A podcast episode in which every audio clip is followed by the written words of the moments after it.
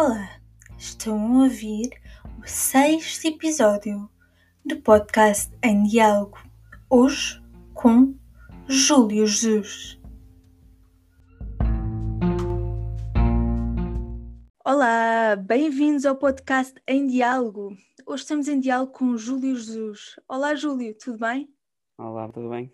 Tudo bem, obrigada, ótimo. Olha, muito obrigada por estares aqui connosco. Ah, obrigado eu. Uh, tu tens 24 anos, és do. Porto e tu queres que se fale mais sobre esclerose lateral amiotrófica. Então eu queria começar por te perguntar o que é a esclerose lateral amiotrófica e como é que ela surgiu na tua vida? Olha, primeiro que tudo, obrigado por me, por me receberes. Ora, a esclerose lateral amiotrófica é, é uma doença do, uma das doenças do neurónio motor que, que afeta a parte muscular e que, que nos vai matando os neurónios motores e basicamente vai faz com que o teu físico vá, vá, vá ficando pior e cada vez a tua mobilidade eh, seja mais fraca. E eh, ela apareceu na minha vida de uma forma, como é que eu ia dizer, muito fugaz, muito rápida. De- foi de repente, comecei a sentir falta de força na minha mão direita e no, no meu braço direito. E eh, a partir daí foi alastrando de uma forma mu- muito rápida. Foi uma questão de meses, embora agora esteja estagnada. Eu sinto que está estagnada há algum tempo. Ahm, realmente, em questão de meio ano, foi pôs-me pôs-me sem andar e, e eh, realmente avançou muito rápido. Porquê que tu achas que nós devemos falar mais sobre ela? Porque, ora bem, se tu perguntares a qualquer pessoa o que é que sabe sobre ela, provavelmente 90% das pessoas vão-te responder: Ah, é aquela doença de Stephen Hawking. Uhum. Basicamente fica aí, mas sim, mas e se tu tentares desenvolver, não, não sabem, ah, sei que ele ficou assim, mas não sei porquê. E o mesmo aconteceu comigo, porque eu também não, não era basicamente não era pessoa que pesquisasse sobre isso. E sinto que no- na população em geral ainda há um grande estigma e uma, um grande mistério à volta da doença. E eh, acho, já que a tenho, acho que me cabe a mim um pouco tentar desmistificá-la e tentar passar informação de que, pronto, ok, tenho isto, tenho ela, mas calma, que ainda estou cá. Não, ninguém me passou um- um- uma certidão de óbito. Faz todo o sentido o que tu disseste, porque, co- como também já falámos neste podcast, hum, há pessoas que veem todo o tipo de limitações, e quando eu falo aqui em limitações, estou a falar em deficiências, quer sejam físicas, intelectuais ou mesmo invisíveis, como uma incapacidade e como um- uma barreira para as pessoas viverem uma vida. Mas isto não é verdade porque as pessoas continuam a ser pessoas, as pessoas não deixam de ser pessoas por terem Sim. uma determinada limitação. E tu tens aqui uma conta de Instagram que, ah, que é Júlio e ela, que serve para isso mesmo, certo? Para informar as pessoas sobre o que é ela. Podes-nos falar um bocadinho mais sobre isso? Sim, a página foi criada com, com o objetivo, tanto criada no Facebook como no Instagram, de realmente começar a passar alguma informação sobre o que é ter a doença, no meu ponto de vista, porque acredito e sei, sei de casos que, que a doença afeta de maneira diferente. E, hum, mas no meu ponto de vista, vou tentar mostrar, ou tento mostrar, que ainda é possível, não digo ter uma vida normal, porque isso é um bocado difícil, mas continuar a viver. Não, pronto, as coisas pioraram muito, mas há sempre outros caminhos para se continuar a ter uma vida. E eu tento mostrar na página que isso, isso é possível, é o meu grande objetivo com, as com, a, com a página e, eh, e também passar alguma informação, porque tem lá, tem lá posts eh, meramente informativos sobre, sobre, sobre ela. Sim. E, e fazes muito bem, e foi uma ótima iniciativa, porque realmente há, há muito desconhecimento e há aquele. As pessoas realmente pensam logo no Stephen Hawking, naquele filme que entretanto saiu, Sim, sim, sim. e, e- e vai muito por aí, não é? E, e estavas a dizer vida normal. A vida normal é um bocadinho subjetiva, não é? O que é que é normal, não é? O que eu quero dizer com normal é, por exemplo, eu vivi 23 anos da minha vida com uma forma de vida completamente diferente que a que tenho tido no, no ano passado, percebes? Por exemplo, se eu eu encaro como se eu tivesse nascido já com uma deficiência atribuída, já tivesse nascido sem poder andar, sem poder eh, fazer as coisas que eu entretanto fiz, acho que é, acho que é diferente. Agora, teres 23 anos de uma vida completamente normal e num ano tudo mudar, acho que isso, pronto, é, é, é aí que eu quero chegar quando digo a uh, vida normal. Sim, porque continuo, eu continuo normal, eu continuo a ser eu, isso também é verdade. Sim, não quer dizer que agora, agora estás a viver o teu normal, a tua, a tua vida, agora Sim. presente, não é? É mesmo importante que, que as pessoas uh, que não têm tanto contacto com este tipo de realidades que percebam que pelo facto das pessoas terem uma deficiência adquirida, uma condição adquirida, não quer dizer que deixem de ser pessoas, que deixem de ter necessidades básicas, como todos nós, ou de querer as coisas normais que todas as pessoas querem, não é verdade? Claro, é, para mim, é, tipo, criar novos objetivos, isso também é uma verdade. De, se calhar antes tinha uns objetivos, agora tenho outros porque a vida mudou e nós temos que mudar com ela, não é? Exato. Uh, a tua mente tem que acompanhar a mudança que, te, que teve a tua vida. Seria irreal e seria completamente ilusório da minha parte uh, continuar com os mesmos objetivos que tinha antes, porque isso não é possível, não é? porque a vida mudou e pronto, e criam-se novas coisas. Exatamente. Olha, e a nível de mercado de trabalho, tu achas que existem muitas barreiras para as pessoas com esclerose lateral amiotrófica? Eu acredito que sim, mas não tão, num, basicamente, acho que não é tanto o mercado de trabalho que põe essas barreiras, é a própria doença. Porque hum, é uma doença que é, é imprevisível. Tanto pode estar bem, imagina, durante meio ano, em que não tens qualquer tipo de novo sintoma, nem qualquer tipo de nova evolução, como se calhar no mês a seguir a doença evolui mais 40%.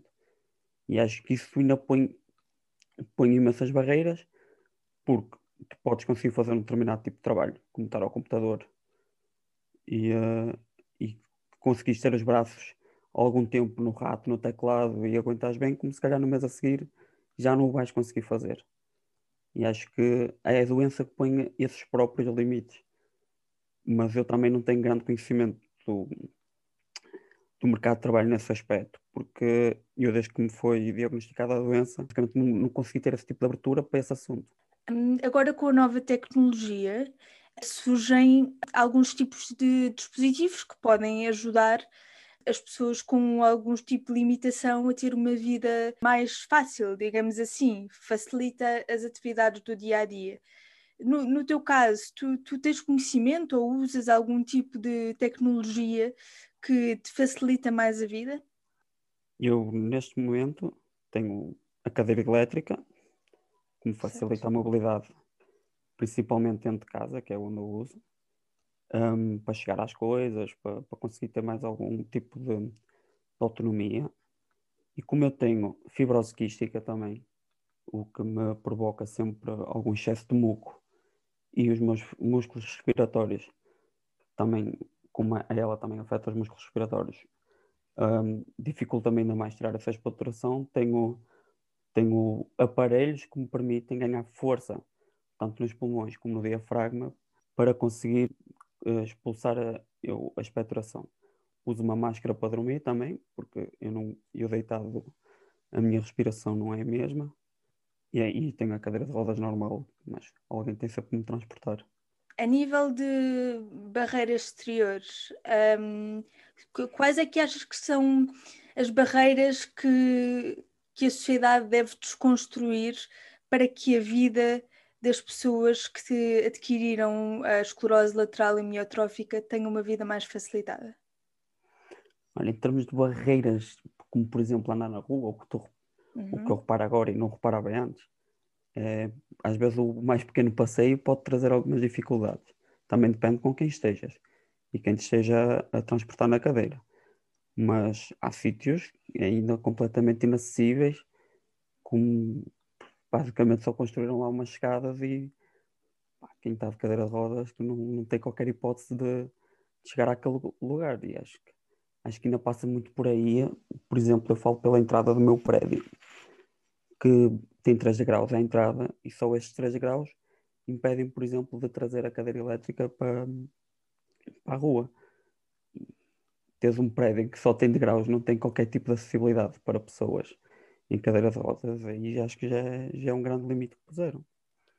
Sem dúvida. E não é só, e isto é importante dizer, não é só para as pessoas com, com ela, neste caso. Não, não, há, e também patologias que, Exatamente. infelizmente as pessoas não conseguem, não conseguem andar e nem, nem conseguem uh, estar sozinhas, sim, claro. E mesmo consigam andar, digo-te até da minha experiência, como eu sou uma pessoa com paralisia cerebral, eu cocheio, e vou-te dizer que alguns passeios, nomeadamente a calçada portuguesa e aquela que escorrega bem, uh, causam alguns problemas e, e, e, também causam a pessoas com mais idade, pessoas com problemas de locomoção e até pessoas que não têm problema nenhum com, com locomoção, às vezes escorregam nessa calçada.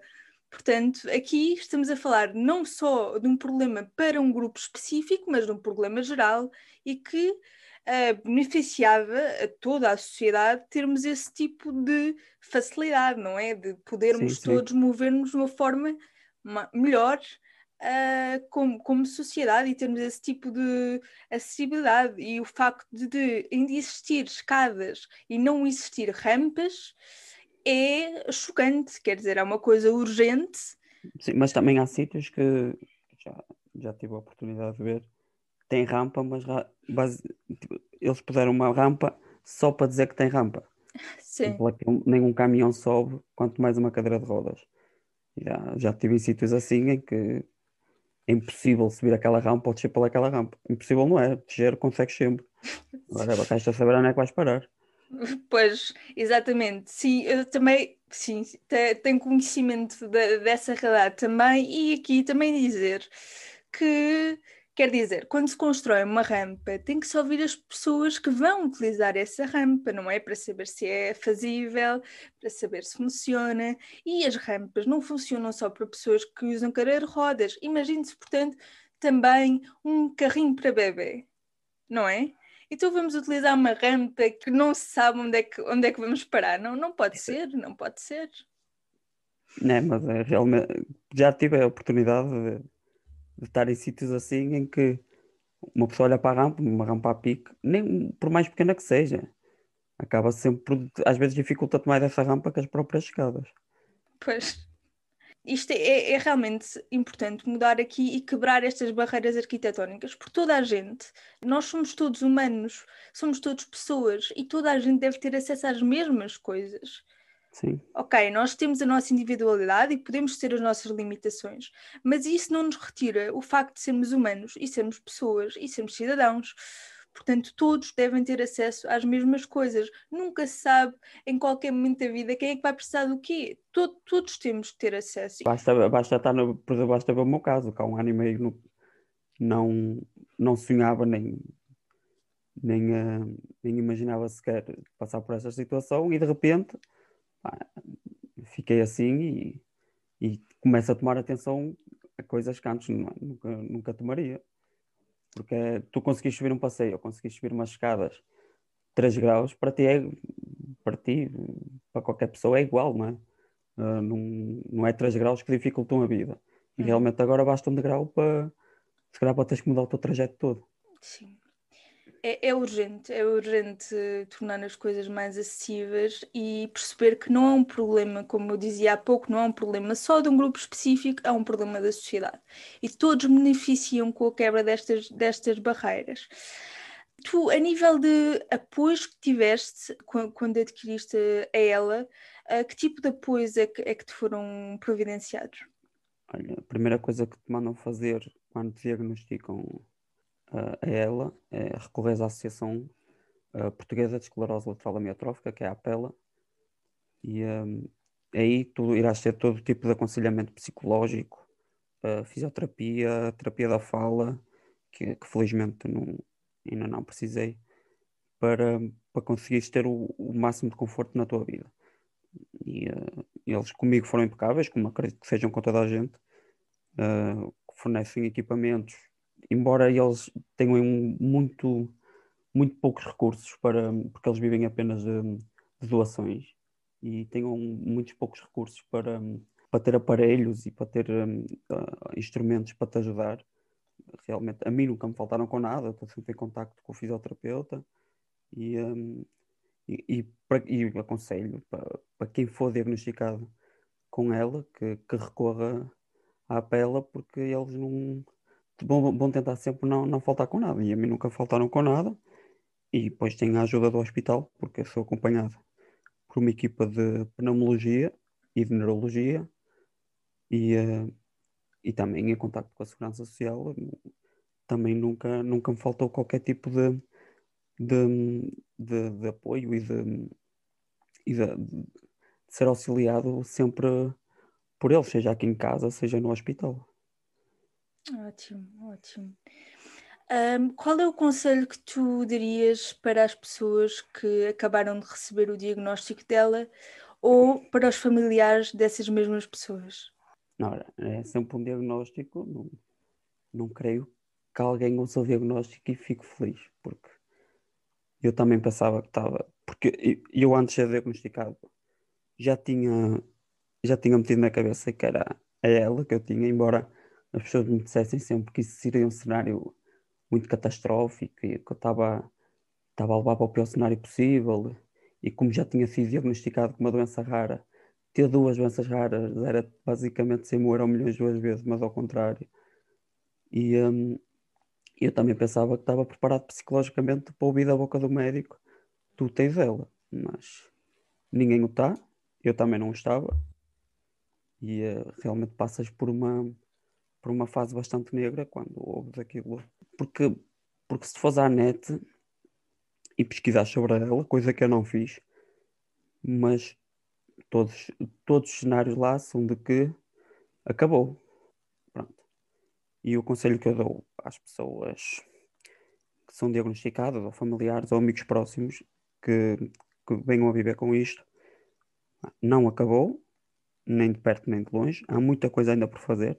Eu lembro uma frase que me disseram quando eu fui diagnosticada, acho que uma psicóloga, que disse: não, Isto não é preciso existir, há muita vida para além da ela. E eu na altura pensei: há? Como? Não há. Mas realmente há, e, e acho que é isso que as pessoas têm que meter na cabeça. Um, que existe muita coisa ainda por fazer. E, um, e o conselho que eu dou é, primeiro, se sentirem que não há volta a dar, procurem apoio psicológico. Não acho que não há vergonha nenhuma nisso, principalmente claro que para quem está a passar por uma coisa dessas. E, um, e depois ter do seu lado as pessoas certas para o enfrentar. Coisa que eu, felizmente, uh, tive a sorte de. Tive a sorte de ter, uh, os, seja os meus amigos, não são muitos, mas são os suficientes para, para continuar a conseguir até força para sair da cama, ter o apoio familiar, que é sempre muito importante, embora acho que seja uma doença que não afeta só a pessoa, vai sempre afetar quem, é, pois, quem tem que cuidar, quem tem que basicamente levar com os desabafos. Acho que é uma doença que, que vai, envolve, envolve ainda muita gente que, que esteja à tua volta. E pronto, é basicamente é, o maior conselho que eu posso dar é vivam muito obrigada pelo que disseste. Eu acho que tu tocaste num, num ponto muito importante que é também a saúde mental. Muitas vezes a saúde mental também é um estigma, não é? E as pessoas pensam que é uma vergonha, mas não é. Porque eu, quando fui diagnosticado, eu sozinho meti-me numa bolha de, de negação. Eu basicamente eu queria continuar a fazer queria continuar a conduzir, queria continuar a sair de casa e ir, ir para onde me apetecer. E, um, e metes-te nessa bolha de negação como tu, tu, sabes que a doença continua a avançar e não há forma de o travar, infelizmente, ainda, porque acredito que com, com os avanços na medicina que, se, que um dia seja possível, mas tu, tu vês que os sintomas continuam a avançar e mas mesmo, mesmo assim ignoras, basicamente metes tudo para uma gaveta e não, isto, isto está tudo normal, mas não está. E, uh, acabas por mudar a tua forma de ser com as pessoas, uh, que acabas por fazer imensas asneiras, coisa que também me aconteceu, não sou diferente de ninguém. Uh, falhei muito e, um, e daí até aceitar, Porque acho que, acho que o melhor que nós podemos fazer, seja para o que for, seja para que doença for, seja para que situação na vida uh, que te aconteça, acho que o primeiro grande passo que tu podes dar é aceitar. E a partir daí o caminho torna-se muito mais fácil. Sim, sem dúvida. A saúde mental é uma coisa muito importante uh, e que ninguém deve achar que é vergonha falar nisso e que também tem que ser mais falada. Concordo 100% contigo. Fala-me um pouco do grupo de apoio que tu criaste. Ora, o grupo de apoio que eu criei é porque eu, agora com a criação da página, um, tentei procurar grupos de apoio em Portugal que, que realmente dessem um, que o assunto fosse a esclerose lateral amiotrófica e que familiares e uh, cuidadores, amigos, pacientes, toda a gente ali se reunisse para partilhar seja o que for. O que encontrei foi uma grande comunidade brasileira, um grande grupo brasileiro onde os portugueses se refugiam, basicamente falam a mesma língua, e depois tu tens nos Estados Unidos, grupos Estados Unidos, Canadá, tu tens grupos de sobre uh, a ela uma coisa interminável. E eu pertenço a alguns e realmente todos os dias, e não, por exemplo, não ontem, escreveram lá o que é que. Porque os Estados Unidos têm uma grande indústria farmacêutica aparece aqui, não é? E, e lá fala-se do novo medicamento que está em testes, que é o Nurwan. Em Portugal nunca ninguém basicamente ouviu falar. E lá já se faz testes nas pessoas, que é o medicamento ou injeção, ainda não sei mas que pode ser uma, não digo cura, grande avanço para que a doença consiga estagnar. Uh, tens ensaios de, de, universidades que pedem pacientes de, de, ela, seja de que parte do mundo for, novos medicamentos e tudo, e aqui não ouves nada. E eu, com a criação do grupo, quero reunir a comunidade portuguesa de ela uh, para também conseguirmos partilhar, ou seja, experiências, uh, um, uh, o tipo de alimentação que cada pessoa toma para não emagrecer, uh, novas, terapias que façam que, que acham que, fa que, que, se faz bem. Pronto, foi mais uma tentativa de conseguir reunir a comunidade para, para conseguirmos partilhar eh, experiências e tentar nos ajudar uns aos outros. Sim. Sim, faz todo o sentido esse tipo de iniciativas de, de interajuda, porque sim. no fundo nós não vivemos sozinhos e hum, às vezes pensamos que sim, não é? Que, que, as coisas só nos acontecem a nós, que nós estamos sozinhos, mas o que é facto é que quando nós começamos a olhar à volta, começamos a ver que há pessoas na mesma situação que nós ou que estão a sentir as mesmas coisas que nós estamos a sentir. E eu acho que é importante sempre interajudarmos, no fundo. Sim, é criação do grupo foi, foi principalmente para, para interajudar eh, quem que esteja a passar pelo mesmo. E foi e muito bem, e parabéns pela iniciativa. Olha, como é que os nossos ouvintes podem seguir o teu conteúdo?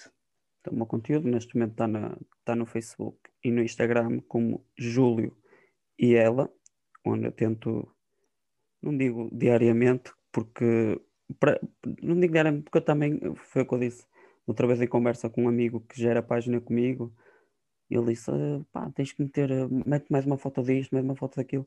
E eu também não quero estar sempre a bater, não quero sentir, posso estar completamente errado na minha ideia, mas não quero sentir que, que estou a vender, estou a vender um produto e que esteja sempre a arrepender, esteja sempre a, a investir nisso. Não, não quero, não sou assim. Pronto, por isso tento postar, nem que seja semanalmente, um, seja um post informativo, seja uma foto do meu dia a dia. E uh, as páginas do Facebook e do Instagram é Juliela. E, uh, e o grupo no Facebook chama-se Gaela, que é grupo de apoio a cuidadores, pacientes e familiares de esclerose lateral amiotrófica. Muito bem, sigam aqui o Júlio nas páginas e se for relevante para, para vocês, também juntem-se ao grupo de apoio, porque esta iniciativa é super interessante e faz todo o sentido, como eu disse, nós não estamos sozinhos e vamos aqui aproveitar a interajuda e vamos também perceber que as pessoas são pessoas. Estou sempre a repetir isto, mas é, é uma verdade que às vezes é muito esquecida. Independentemente das condições que as pessoas têm, as pessoas continuam a ser pessoas e continuam a querer tudo aquilo que uma pessoa quer, não é? Que o ser humano quer. Um exemplo disso das pessoas que continuam a ser pessoas, eu tive por exemplo, durante, depois, entretanto, entrou a, a pandemia, entrou o confinamento, e eu consegui esconder um bocado a situação em que estava e ninguém sabia, uh, a não ser as pessoas mais próximas. Mas depois, por um, uma, outra coisa que aconteceu no, na minha vida, uh, decidi que, por exemplo, eu na, nas fotos do meu Instagram e tudo, continuava a pôr fotos do como eu era antes. Ia buscar uma foto antiga e puxava, e para o pessoal estava tudo normal. Até que um dia deu-me um clique, apaguei tudo e comecei de novo. E foi a primeira vez que muita gente me viu de, de cadeira de rodas e pensavam, pá, como é que como é que ele deve estar? E tive imensas pessoas a dizer, ah, eu gostava de estar contigo, mas tenho medo da minha reação. E, uh, mas depois, ao estarem comigo, a outra mensagem que eu recebi é, eu estava com medo, mas reparei que isso não continuas a mesma e que isso não passa de um detalhe. E acho que é isso que as pessoas às vezes têm que ver, têm que ver as coisas. Às vezes é apenas um detalhe, não, não tem que mudar nada. Exatamente, exatamente. E há pessoas que têm pena das, das, pessoas que estão em determinadas situações. A minha mãe tem uma frase muito gira que é uh, apenas têm os pássaros, agora é criar asas e voar, não é? Exato, exato. Eu, eu, se há coisa que eu não, não é por maldade que digo isto, nem é por falta de, de agradecimento, mas a pena, pá, não, a mim não me cabe e e já tive situações na rua em que seja uma senhora, já, uma senhora idosa que ai, opa, tadinho e tal, hum. tadinho nada. Sério, prefiro que passem como acontece, os olhares, não é? É normal, tens, é uma situação nova que tens que saber lidar, que é os olhares das pessoas. Vem uma pessoa jovem assim e, e olham, é normal mas às vezes prefiro apenas que olhem, que me digam alguma coisa. Se for para dizer isso, prefiro que não me digam nada. Sim, uh, é uma atitude capacitista essa de abordar as pessoas na rua e perguntar o que é que te aconteceu, ou dizer, ah, coitadinho, coitadinha. Não, isso tem que sim, acabar. Sim. E isso vem de, da falta de contacto ou da ignorância, às vezes, que as pessoas têm sobre a, sobre a deficiência em geral, não é? Então, por isso é que precisa de haver mais consciencialização do que são os determinados tipos de deficiência e falar mais sobre isso. E acho que nisso, parabéns pela tua iniciativa, porque uhum. estás a fazer um contributo muito positivo aqui para a sociedade. Eu costumo dizer, basta conseguir chegar a uma pessoa que já consegui chegar a mais uma pessoa. E, uh, e pronto, seja a quantidade que, que eu consiga chegar, para mim será sempre bom. Muito bem, Júlio. Olha, obrigada por tudo aquilo que partilhaste. Sigam o Júlio nas redes sociais e hum, obrigada e até o próximo episódio. Ah, obrigado eu por me teres recebido. Foi um prazer. Obrigada, Júlio. Se gostaste deste episódio, segue Podcast em Diálogo no Instagram, Facebook e LinkedIn. Divulga e não hesites em deixar o teu comentário. Obrigada!